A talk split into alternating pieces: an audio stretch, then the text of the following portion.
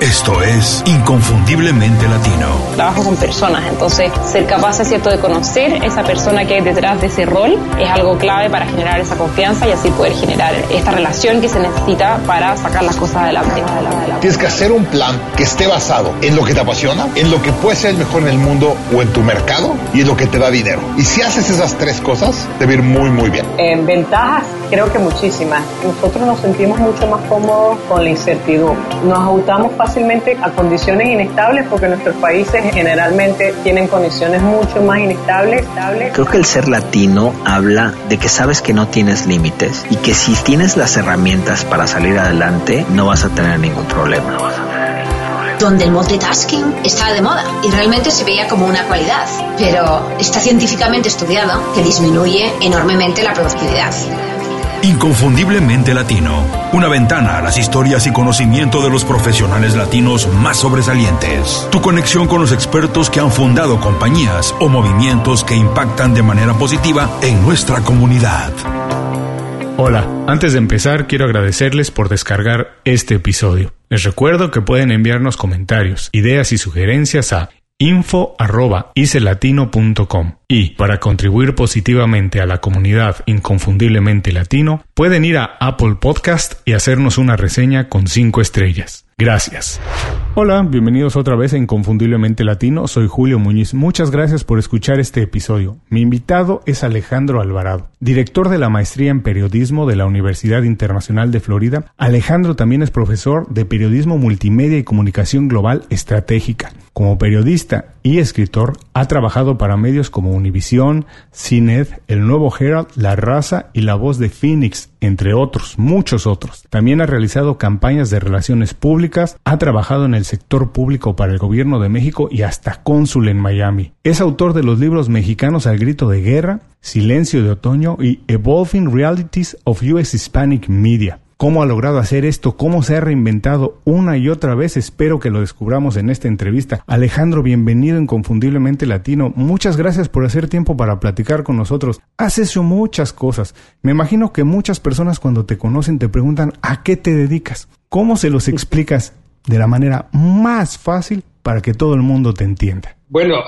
me dedico hoy en día a dar clases. Soy profesor y dirijo una maestría de periodismo en FIU, la digamos que la única maestría de periodismo completamente en español en Estados Unidos. Quisiera hacer unas precisiones, Julio. Em, trabajé, no trabajé en el Miami Herald, en el nuevo Herald, sino que escribí para el Herald como eh, articulista.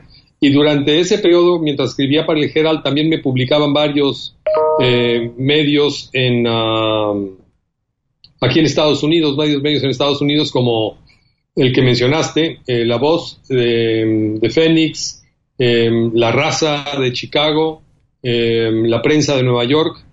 Em, varios eh, publicaban mis, mis artículos fundamentalmente sobre México y escribí mucho sobre también la guerra en Irak en, ah, a principios del 2000, 2001, 2002, 2003. Estuve escribiendo mucho sobre la guerra en Irak y luego me llamó mucho la atención el tema de los mexicanos eh, como parte de las Fuerzas Armadas de Estados Unidos, mexicanos indocumentados y residentes eh, que eh, se fueron a la guerra con un sentimiento muy americano y muy mexicano a la vez. Entonces, nada más con esas precisiones. Me he dedicado último, los últimos años, como te decía, a dar clases, pero he hecho de todo, de todo un poco, soy un milusos.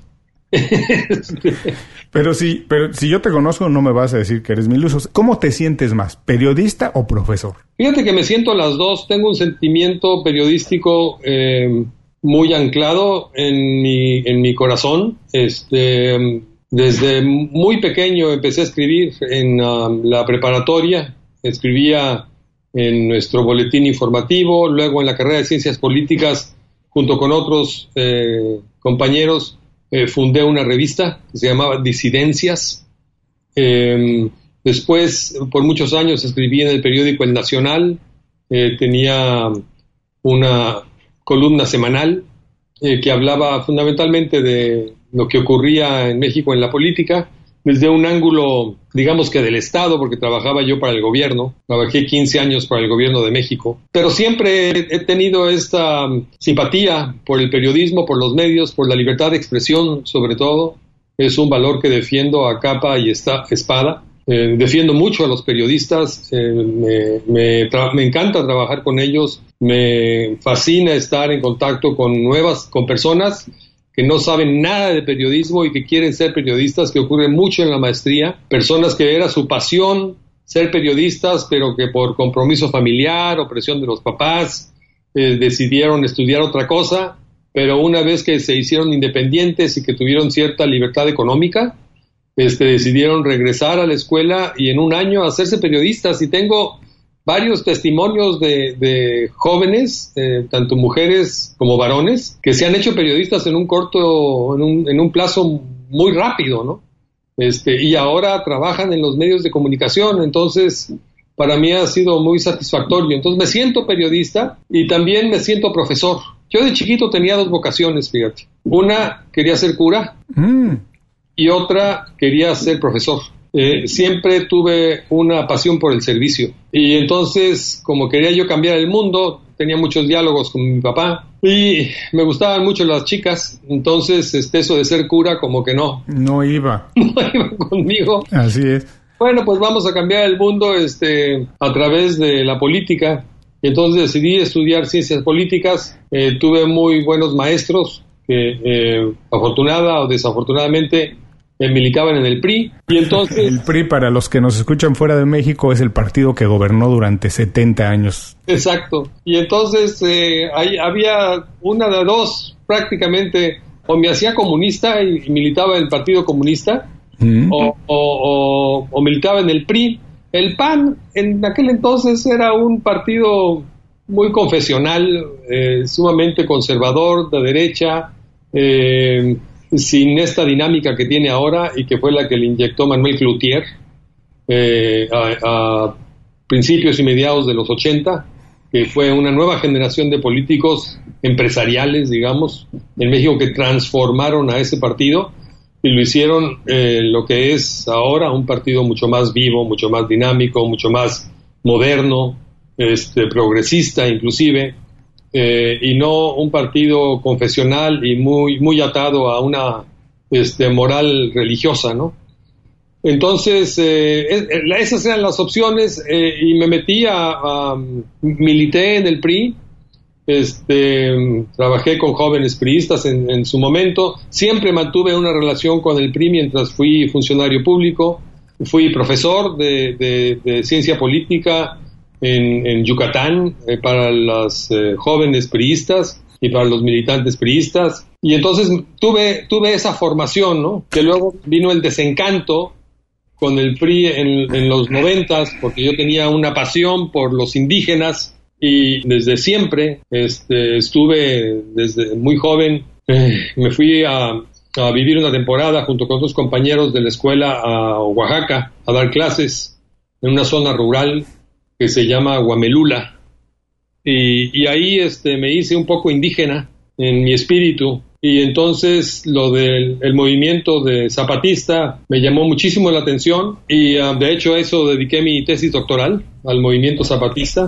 Y, entonces vino mi desencanto con el PRI y decidí distanciarme y decidí entonces eh, reinventarme de la política al periodismo de lleno. Ahí quiero hacer una pausa porque eso me interesa mucho, pero tienes una gran combinación, periodismo, profesor y efectivamente, como ya nos dijiste, y tienes toda la razón, has hecho casi de todo y eso me interesa mucho. Y me interesa mucho, Alejandro, regresar, vamos a regresar más adelante a todo esto que nos cuentas, pero me regresa antes de alejarnos, esto de ser profesor y de periodismo no debe ser fácil y sobre todo esta parte que dices que muchas personas encuentran su vocación de periodistas ya con una edad madura, a lo mejor ya habiendo estudiado algo antes. Entonces, yo celebro mucho a todas las personas que se atreven a publicar algo, a tener ideas y publicarlas y compartirlas con el mundo y que se atreven a ser criticados, ¿cierto? Pero por favor, para todas esas personas que están ahí, que tal vez tienen esa inquietud, que creen que pueden escribir algo, que tienen un punto de vista, que quieren hacerlo público, que quieren compartirlo o que quieren explorar una nueva profesión y que a lo mejor es el periodismo,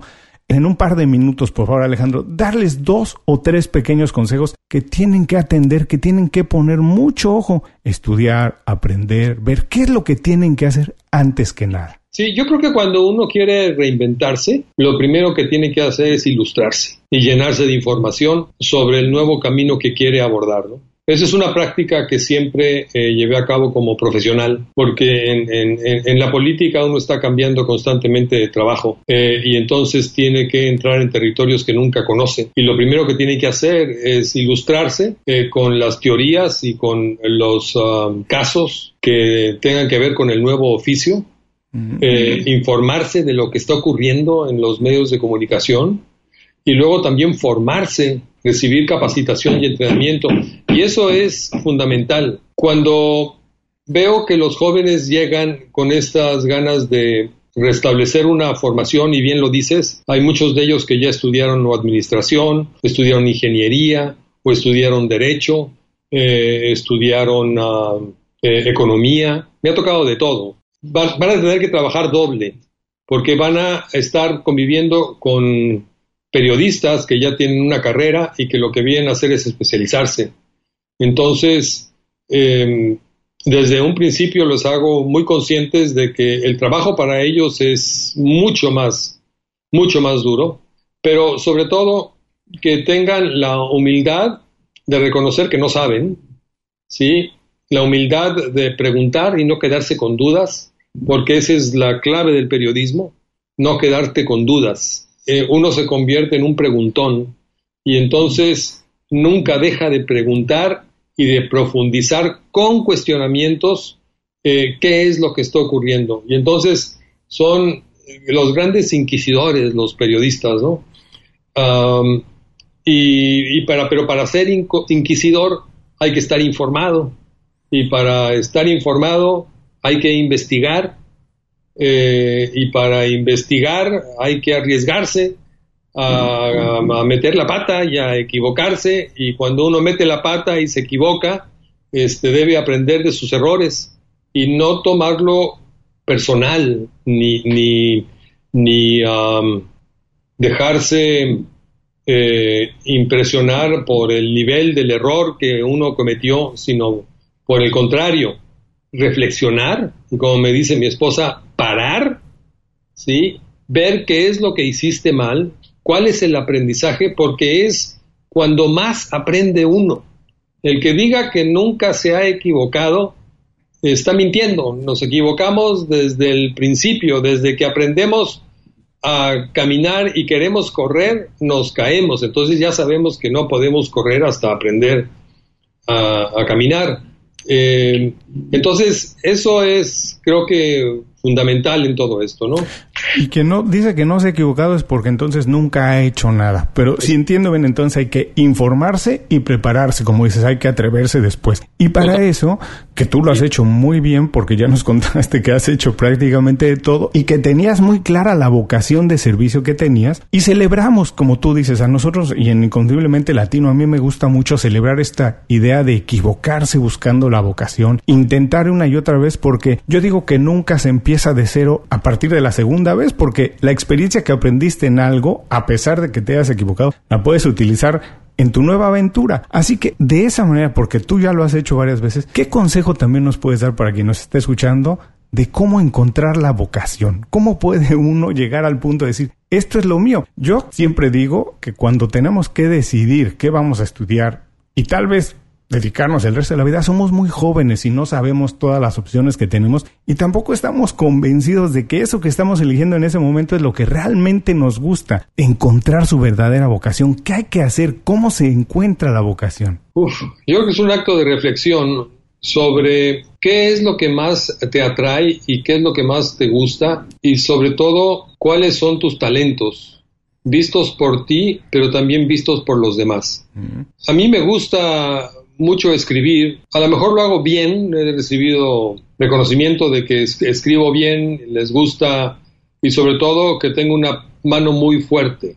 Cuando empecé a escribir yo aquí en el Nuevo Herald en el 94, 95, eh, era muy crítico del gobierno, en un periodo muy crítico para México con el tema de la guerrilla y luego el asesinato de Colosio y luego el asesinato de Ruiz Macié y después vino el problema de la sucesión y después vino la crisis de diciembre del peso, el sistema político eh, desmoronándose, cambiando. Entonces eh, estaba yo escribiendo y recibí muchas críticas tanto desde México como aquí, pero una de las que más me gustaban era que decían que tenía yo la mano muy pesada y que era muy crítico y eso me, me costó algunos sustos, ¿no? Pero sentía yo que estaba teniendo cierta influencia y entonces ese fue para mí un indicador de que estaba en el rumbo correcto. El, periodismo y la comunicación era mi territorio y además me sentía yo cómodo. Y sabes qué, me sentía yo muy contento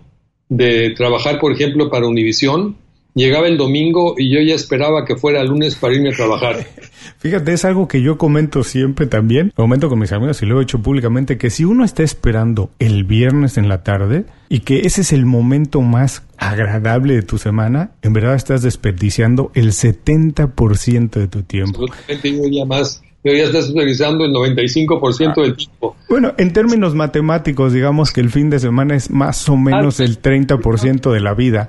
Sí, Digamos que sí, pero, pero empiezas a desperdiciar lo demás porque ya viene el domingo y dices, ay, hay que ir a trabajar mañana, hay que ir a trabajar mañana, entonces ya te estás martirizando, ¿no? Pero regresando a lo de la vocación, me gustó mucho esto que dijiste, que por un lado es un poco lo que nos gusta, pero sobre todo las aptitudes vistas por nosotros, por otros y donde nos sentimos a gusto. Muchas veces no consideramos eso y es parte importante de la vida. Hay que hacer algo que nos inspire, que nos motive, como tú dices, que estamos esperando el momento para correr a la oficina. Sí, mira, tengo estudiantes que cuando empiezan el semestre escriben terriblemente mal, terriblemente mal. Y yo digo, esta, esta chico o chica no tiene ningún futuro en el periodismo por lo mal que escriben, pero tienen tal pasión y ganas de ser periodista que el hecho de que escriban mal se vuelve secundario. Mm. Por las ganas que tienen, lo van a corregir, porque están tan afanados en comunicar lo que ven,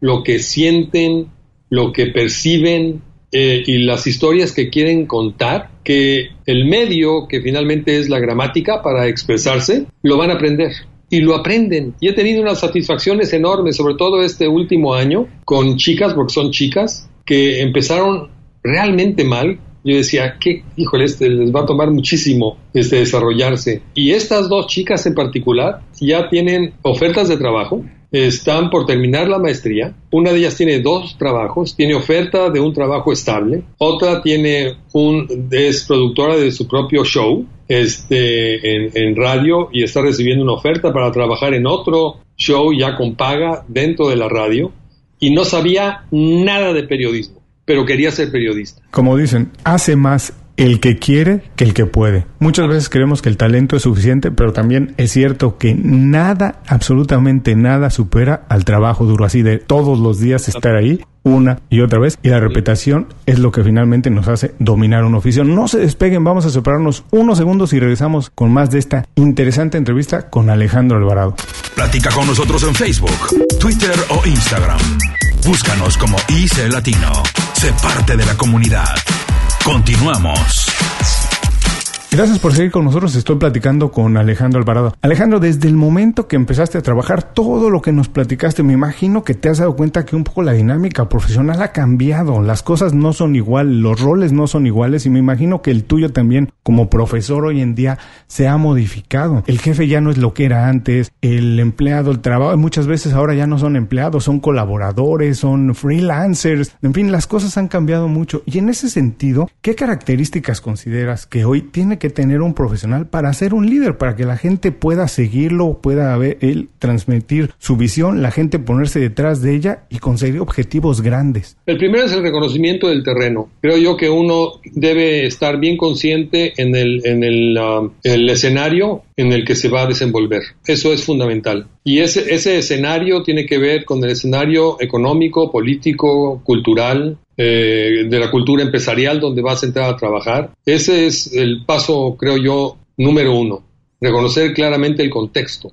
En dónde, en dónde, qué, o sea, qué tiempos estoy pisando. Son tiempos de muchísimo cambio, eh, son, y además es un cambio muy acelerado, eh, que de un año para otro, es decir, esto en la historia no tiene precedente, de un año para otro las cosas cambian, las plataformas de comunicación se modifican, los que estaban arriba luego ahora están abajo, entonces hay una dinámica enorme. Segundo, las lealtades se han modificado sustancialmente, lo que quiere decir que uno debe estar buscando trabajo permanentemente, mm. porque uno nunca sabe cuándo te van a pedir la renuncia. Interesante.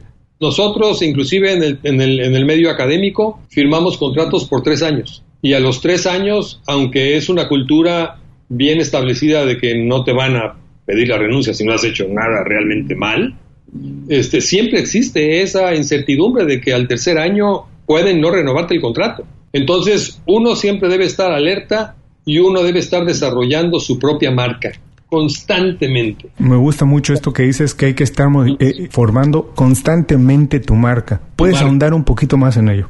Sí, ya como te decía, las lealtades han cambiado. Los trabajos largos en una compañía, este, a no ser que sea el gobierno, porque en el gobierno se pueden desarrollar carreras muy largas, o en la banca, ¿sí? Em, en, otras industrias los periodos de, laborales son más cortos, ¿no? Y sobre todo, la competencia es feroz y siempre las compañías, las empresas están buscando al mejor. Y, y te llegan ofertas constantemente cuando estás muy activo, cuando estás en la cúspide de tu profesión, te van a llegar este, ofertas o te van a llegar oportunidades diferentes, inclusive de trabajar individualmente, de trabajar por tu cuenta. Los periodistas de hoy, por ejemplo, en América Latina esto es muy sonado, los periodistas de hoy, muchos de ellos son freelancers, no les interesa ya trabajar para un periódico, sino de estar constantemente vendiendo sus, sus materiales a diferentes postores, ¿no? Entonces tengo, tengo estudiantes y tengo colegas que están trabajando como freelancers para diferentes medios y sobre todo eh, desarrollando una especialidad, que esa sería otra de las cuestiones. Hay que, hay que hacerse especialista. Em, el proceso de racionalización que empezó con la revolución industrial en el siglo XIX se ha venido moviendo y ahora va a paso súper vertiginoso pero el proceso de especialización en que seas tú experto en una cosa en particular, este, viene muy a cuenta hoy, hoy en día. Si te fijas, sobre todo aquí en Estados Unidos, los niveles de especialización en las diferentes áreas eh, de trabajo, en la medicina o, en las finanzas, eh, en las finanzas, por ejemplo, este, encuentras que tienes especialistas por tipo de instrumento financiero, eh, de inversión, están los que están en bonos, están los que están en acciones, están los que están en monedas. Es decir, hay un proceso de racionalización y de especialización este, muy grande. Y lo mismo en el periodismo. En el periodismo los niveles de especialización, si te vas a dedicar a migración, debes ser un especialista en migración y conocer perfectamente todo el marco legal y no solo el marco legal, sino los procedimientos legales que, afectan al inmigrante. Si no, estás fuera de competencia. Si vas a cubrir política, tienes que saber, ya sea local, este federal, estatal o, federal, tienes que estar bien empapado de lo que ocurre en los procesos políticos este, internos en Estados Unidos si no estás fuera de la jugada. Entonces, los periodistas generalistas están en proceso de extinción y lo que estamos viendo eh, eh, de manera creciente son los periodistas especializados y el periodismo especializado. Los websites en sí, eh, el desarrollo de los, de los uh, medios eh, noticiosos digitales, en la medida en que están más especializados y que tienen un nicho en particular, son los que van a tener éxito. Este, los otros, eh, a no ser que tengan, que pertenezcan a una gran corporación, no lo, no lo van a poder este, realizar. Y aún así, dentro de estas grandes corporaciones noticiosas como ABC, CBS, Fox, eh, CNN, dentro de esas mismas ya tienes tú también procesos de especialización que luego se dan en periodos muy cortos, ¿no? Que dice, bueno, a partir de ahora vas a cubrir religión. ¿Y qué implica cubrir religión? No es nada más ir a las iglesias a entrevistar gente, ¿no? sino implica empaparte de lo que es la religión y las consecuencias que tiene religión, porque sobre todo hoy en día los movimientos políticos y los movimientos sociales están empapados de religión. Me gustó mucho esto que dices que hay que ser entonces un especialista de, la materia. Lo, no, aunque no seas reportero en cualquier industria a la que te vayas a dedicar, hay que ser un especialista, un experto, ser un referente. Y lo que mencionabas al principio, hay que estarse preparando constantemente porque el mundo está cambiando de un año a otro. El trabajo que hacemos hoy puede ser obsoleto como lo hacemos hoy. Yo me acuerdo todavía cuando íbamos a la universidad, estudiábamos algo y ya nunca más estudiaba. Eso ya no existe hoy hay que estarse preparando todo el tiempo. Ya uno puede, no puede decir que acabó de estudiar. Entonces me imagino que los jóvenes que están hoy estudiando, que están intentando decidir qué profesión usar, se tienen que mantener estudiando todo el tiempo. Pero tú ubicas, hay algo que tú crees que no están haciendo los profesionales de hoy en día y que deberían estar haciendo? Yo creo que hay algunos profesionales eh, que eh, están en su zona de comodidad simplemente yendo a trabajar eh, de 9 a 5 eh, sin tener una participación activa en la comunidad. Yo creo que la participación activa en la comunidad y en su propia comunidad este, es, es fundamental eh, de manera real y de manera virtual, es decir, en el mundo físico y en el, y en el mundo digital. Yo creo que la pertenencia, por ejemplo, a, asociaciones y organizaciones es fundamental, eh, porque te mantiene actualizado, te permite continuar haciendo networking, te permite ver qué están haciendo tus competidores. Eh, los latinos somos muy egoístas, eh, en ese sentido no hemos avanzado a los niveles que avanzan otras, otros grupos étnicos y sobre todo el, el mainstream eh, que es eh, la comunidad, de, digamos que anglosajona, en donde es una comunidad sumamente generosa, de la que no hemos aprendido ese, esa virtud de la generosidad de compartir experiencias. Si tú vas a un evento eh, organizado por una asociación, digamos que americana o estadounidense de periodismo o de comunicación o de relaciones públicas o de advertising, de publicidad, vas a encontrar que la gente es muy generosa en compartir sus experiencias sin miedo a compartirlas con el competidor. No vas a compartir secretos, pero vas a compartir experiencias, cosas que ya pasaron, ¿sí? aprendizajes. ¿sí? Y nosotros, sobre todo que he tenido la oportunidad de participar en algunos eventos de relaciones públicas o de comunicación este, latina y demás, no tenemos esa cultura. las empresas entre sí, empresas que están trabajando en el, en el, mercado hispano, no son muy dadas a compartir sus experiencias. Al revés, se las guardan como si fuera algo único, secreto. No, esto es mío, no quiero que tú. En lugar de crecer juntos, ¿sí? De crecer juntos como industria y por eso las asociaciones americanas tienen tanto éxito y tienen tanta información y son, son fuentes de información, de, riqueza de información y todo esto se da por un acto de generosidad.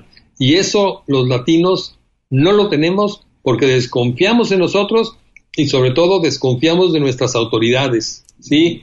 Eso lo traemos ya, está en nuestro ADN. ¿sí? No tenemos una confianza ni en las autoridades empresariales. A los empresarios en nuestros países se les ve como rateros, como explotadores, mientras que aquí a los empresarios se les ve como modelos a seguir y son más ricos que tanto mejor.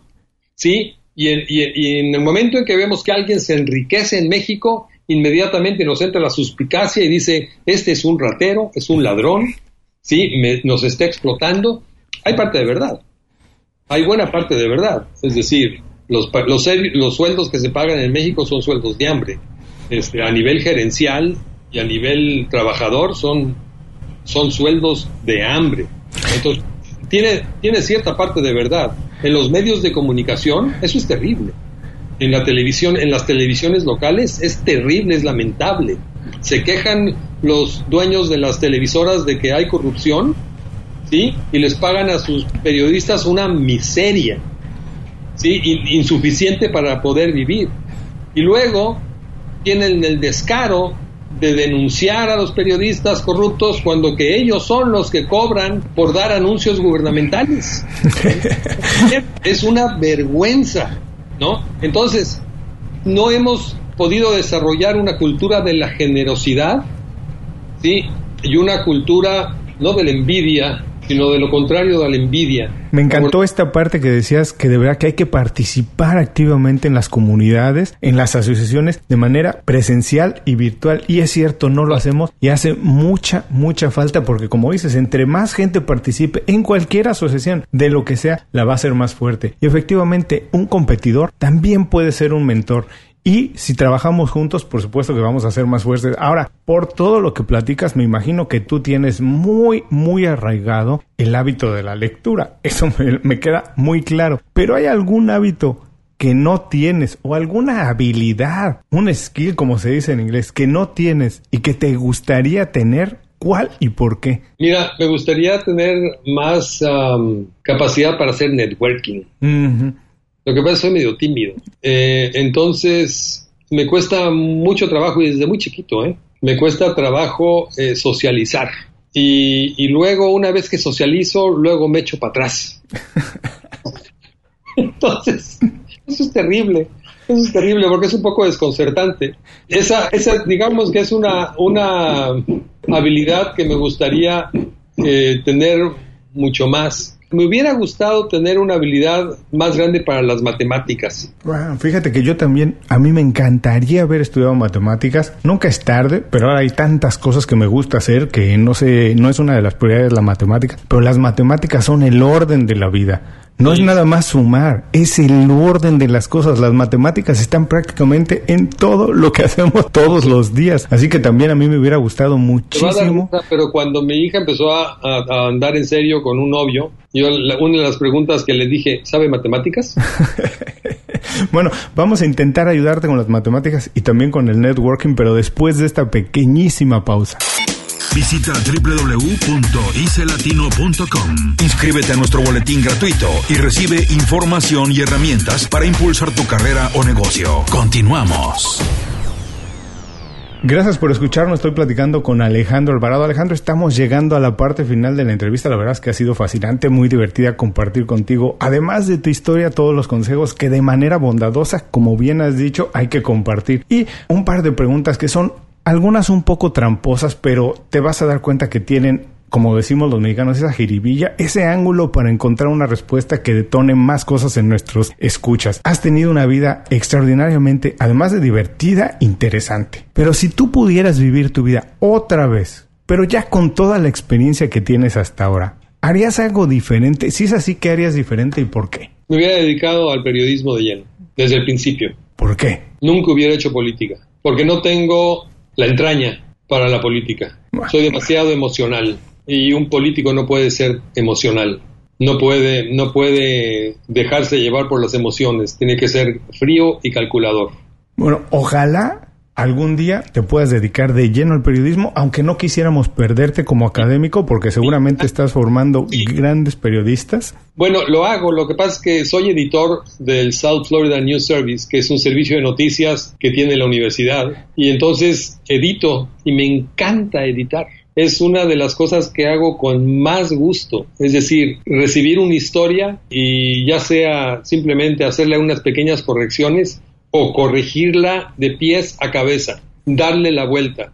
Eso lo aprendí con una colega en Univisión, con Marisa Venegas, una periodista colombiana extraordinaria, a recibir historias y darles la maroma total para que queden mejor. Este, eso me fascina y, y es una de las cosas que me gustaría hacer hasta que me muera. Y seguramente lo va a seguir haciendo. Además es importantísimo el trabajo del editor, que no nada más en el periodismo o en la literatura, alguien que cura algo, porque hay que entender que no todo el trabajo que hacemos, que generamos, es extraordinario, pero siempre hay alguien que filtra, que tiene esa capacidad de ver lo que es bueno, lo que es malo y dónde puede crecer no solo una historia, una idea, Y ese trabajo muchas veces no es tan valorado, pero es importantísimo. En el arte es importantísimo, no solamente en el periodismo, en todas las industrias. Editar, saber dónde puede crecer algo, dónde no, dónde tiene de más. Es decir, cuánta madera le sobra a la rama para hacer un buen lápiz. Eso no lo puede hacer todas las personas y es un trabajo importantísimo. Ahora, como buen periodista, como buen político, como decías tú mil usos que has hecho, que eres, me imagino que estás muy consciente de todos los estereotipos que existen alrededor de los latinos. Has hecho trabajo muy profundo con los latinos en los Estados Unidos y debe estar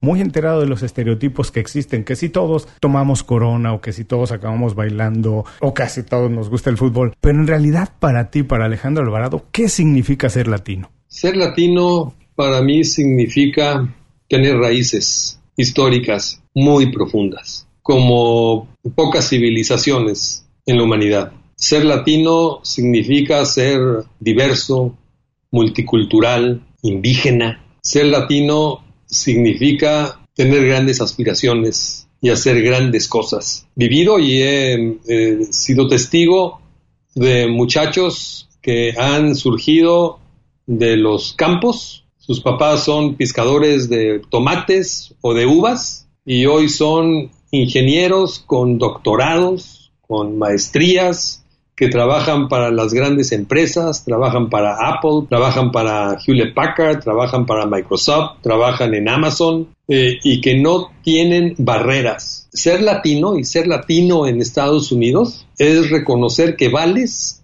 como cualquier otra persona de cualquier raza en este país sinceramente no tiene valor esa descripción. Me voy a quedar con esa para el resto del día. Me has puesto de muy buen humor, pero por favor, por último, danos otro buen consejo para que la gente que nos escucha también se quede con él, le pongas el día de buenas y también dinos cuál es la manera más fácil de ponerse en contacto contigo. Con gusto, mira, eh, hay varias formas de ponerse en contacto conmigo a través de la universidad.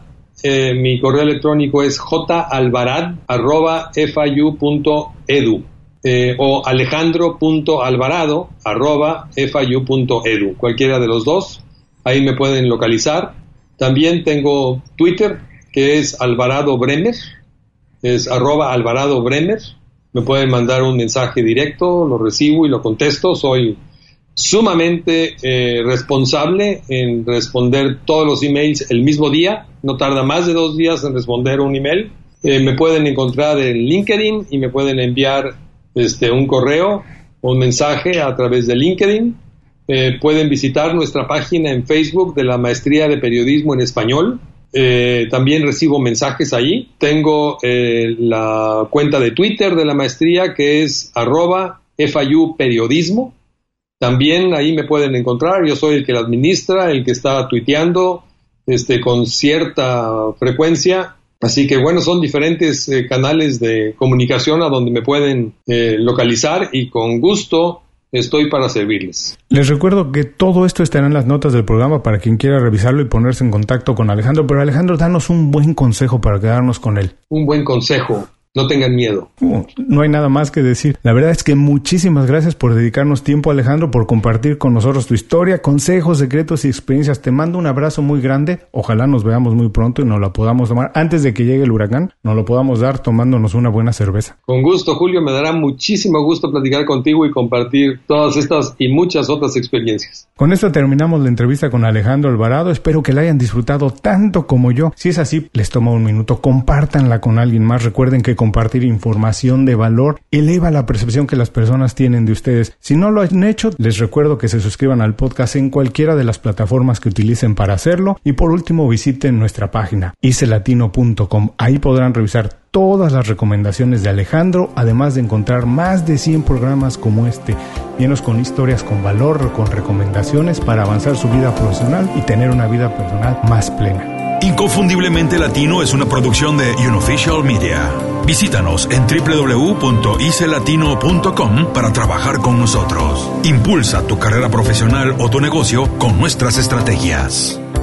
Gracias por escuchar el episodio de hoy. Les recuerdo que pueden consultar la transcripción completa de la entrevista, la manera más fácil de contactar a nuestro invitado, así como los enlaces a sus herramientas y recomendaciones en www.icelatino.com.